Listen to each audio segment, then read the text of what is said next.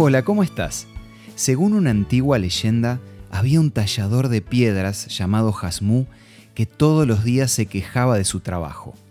Un día vio pasar al rey sobre su hermoso caballo y pensó, qué lindo sería si yo pudiera ser el rey. Esto es Una luz en el camino, un análisis de nuestra vida cotidiana con el licenciado Santiago Paván. Mientras el tallador soñaba con la idea de ser rey, escuchó una voz que le dijo, a partir de ahora todos tus deseos se harán realidad. Y de repente se transformó en el rey de su país. Pasado cierto tiempo, se dio cuenta de que la función de rey también tenía sus sufrimientos.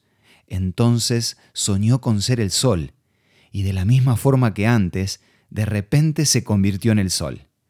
Pero cuando las nubes le impidieron brillar sobre la tierra, pidió ser una nube, y convertido en nube, regó los campos de lluvia y el agua que produjo arrastró todo, con excepción de una gran piedra que había en el medio del río. Así que, buscando siempre ser lo más poderoso, Jasmú dijo esta vez, Ahora quiero ser una piedra. Y cuando ya transformado en piedra y un escultor empezó a tallarlo con el martillo y el cincel, decidió que quería ser simplemente un hombre entonces su voz interior le dijo, Jasmú, sé vos mismo. Así que volvió a tomar sus herramientas y volvió contento a su trabajo de tallador de piedras. No sé si te pasó alguna vez de querer o anhelar ser otra persona. Puede ser que no estés conforme con lo que sos, o crees que no tenés lo suficiente para llegar a lo que otros pudieron alcanzar. En esos momentos son cuando aparecen las famosas frases si yo pudiera ser como tal, o si tan solo tuviera un poco más de esto o aquello.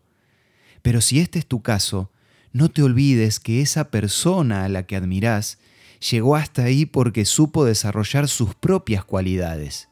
Y de la misma manera, vos también tenés la posibilidad de destacarte desarrollando las tuyas.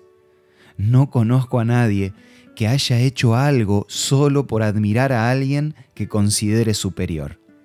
El secreto está en ser uno mismo, en aceptarse a uno mismo y en triunfar con lo que se es.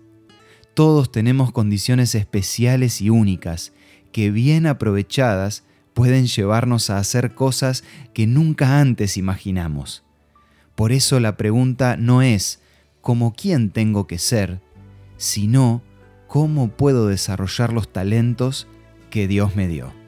Si querés recibir más información sobre este tema, podés solicitar a nuestros puntos de contacto la revista Por una vida mejor que te ofrecemos de regalo. Envíanos un WhatsApp al 1162 26 1229 o búscanos en Facebook como Una Luz en el Camino. La revista Por una vida mejor te va a ayudar a crecer de la mano de Dios un día a la vez. Esto fue Una luz en el camino. Te esperamos mañana para un nuevo encuentro, cuando volveremos a decir... Permitamos que a lo largo de las horas de cada día Dios sea una luz en nuestro camino.